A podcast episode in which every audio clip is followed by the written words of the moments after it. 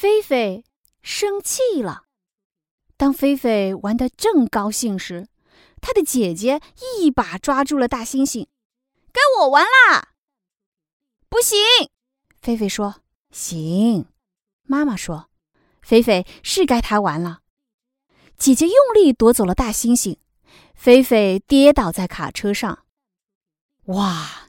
这下菲菲可气极了，她踢打，她尖叫，他想把所有的东西都砸掉。他发出大红大红的咆哮。菲菲是一座就要爆发的火山。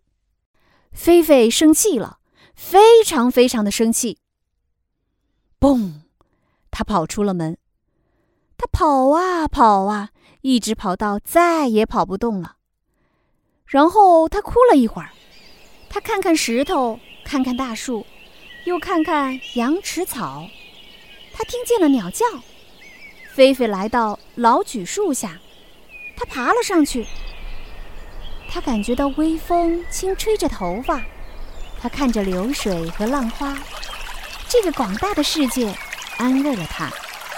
菲菲觉得好多了。她爬下树往家里走。我回来了。屋子里暖暖的，香香的。看见菲菲回来，每个人都很高兴，一家人又在一起了。而且菲菲也不再生气了。